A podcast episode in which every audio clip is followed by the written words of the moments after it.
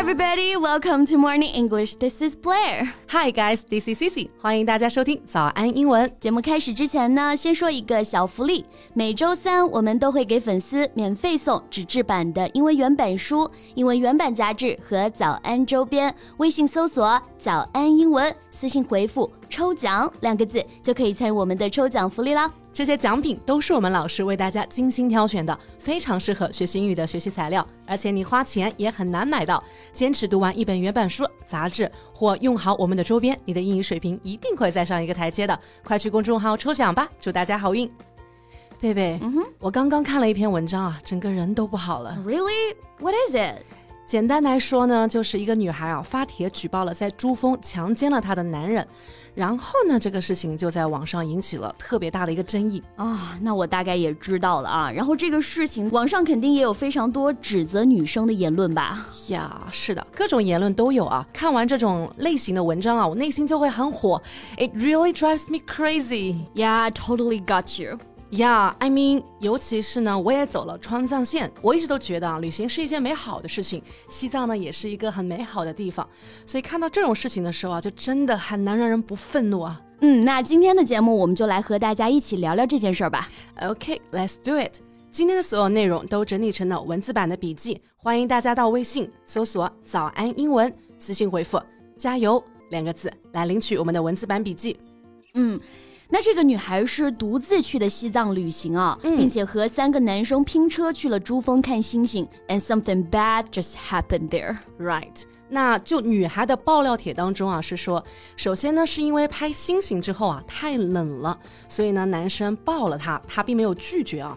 那哎，在这种高海拔的这种冷啊，和我们平常用的 cold 是不是用词会不一样啊，贝贝？对，很多同学说冷只会一个 cold 啊，嗯，其实像高海拔地区还是傍晚，那肯定是很冻了。嗯，So we can use this one, freezing, F R E E Z I N G. So it means extremely cold，也就是说比 cold 还要更加的 cold。对，It's freezing cold outside，就是说啊，外面极度寒冷。对，那这个事情确实难以定论啊。女生说呢，是因为冷，所以没有拒绝拥抱。不过度解读的话，也可以说是驴友间的小温暖了。哎，那就有人一定会理解为这是女生默认了男生的接触啊。哎，不过这也无法反驳啦。Yes, so a sense of boundaries is really, really important. Yeah, sense of boundaries. Boundaries，它的原型是 boundary，b o u n d a r y，意思是分界线。 边界线这个意思，so sense of boundaries 也就是指的边界感这个意思啊。嗯，成年人交往之间的边界感确实要注意好，因为你永远不能确定你遇到的是个什么人。Right。然后呢，女孩还提到晚上因为高原反应和困意，所以呢对男人更过分的咸猪手的举动啊，一开始都没有反抗。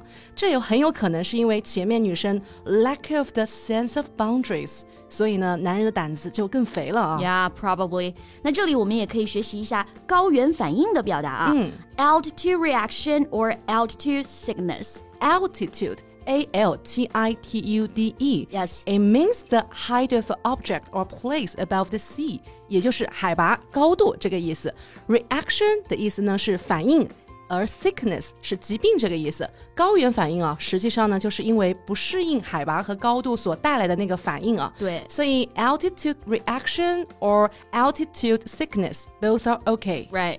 So, Cici, did you suffer from altitude sickness when you were in Tibet? Well, my situation was not severe, while my friends suffered a lot over there.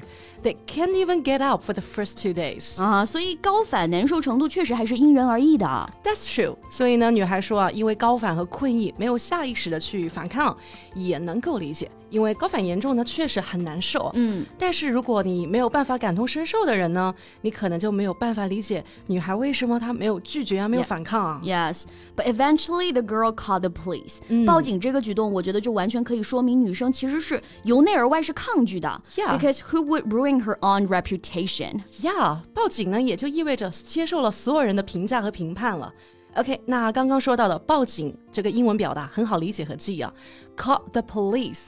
给警察打电话，也 Yeah. 就是报警啦。 Yes. And what people have discredit about this is that she didn't call the police at the first place. 然后其实很多人有骂声啊，都是因为女生并没有第一时间就去报警。是的，那其实说到这个啊，有点迟疑，我个人还是可以理解。嗯，After all, this is not like you were stolen or something. It caused damages to both heart and body. 对，确实是对精神和身体的双重伤害了。嗯，那有时候身体上的 疼痛和受伤啊，其实还可以忍受，但是对心灵和精神上的伤害，其实才是最严重的。对，其实报不报警啊，这种事情一定会在心里留下阴影。那留下阴影的英文表达，我们也可以学习一下 trauma。T R A U M A. It means an unpleasant and upsetting experience that affects you for a long time. 呀所以 trauma 可以指身体上的损伤、外伤，它也可以指心理上的精神创伤、心理创伤。我们可以通过例子更好的掌握它的使用啊。So like the phobia may have its root in a childhood trauma，也就是说，恐惧症呢可能是源于童年时期留下的心理阴影。 Yeah, and another one, he had psychotherapy to help him deal with his childhood traumas. 就是说啊，他进行了心理治疗，去医治童年时代啊受到的心理创伤。对，除了这个之外呢，还有一个表达、leave a bad taste in one's mouth. So if an experience leaves a bad taste in your mouth, you have an unpleasant memory of it. Yeah, leave a bad taste in one's mouth. 字面上的意思呢是说，在某人的嘴里留下了不好的味道，用来生动的去形容啊已经发生了的事情，让人留下了深刻的坏印象、不愉快的记忆。根据语境呢，我们就可以翻译成为留下了一个心理阴影。Yeah, for the girl, it sure would leave a bad taste in her mouth. 而受害者完美论啊，总是会在每一个受害者出来发声的时候同时出现。没有经历，我觉得就没有绝对的评判权。所以真的希望能够更多的 peace and love。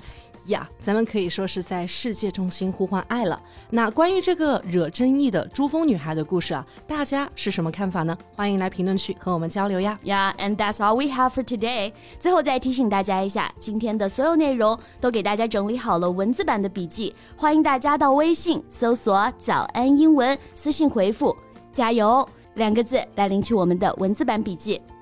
So thank you so much for listening. This is Cici. And this is Blair. See you next time. Bye.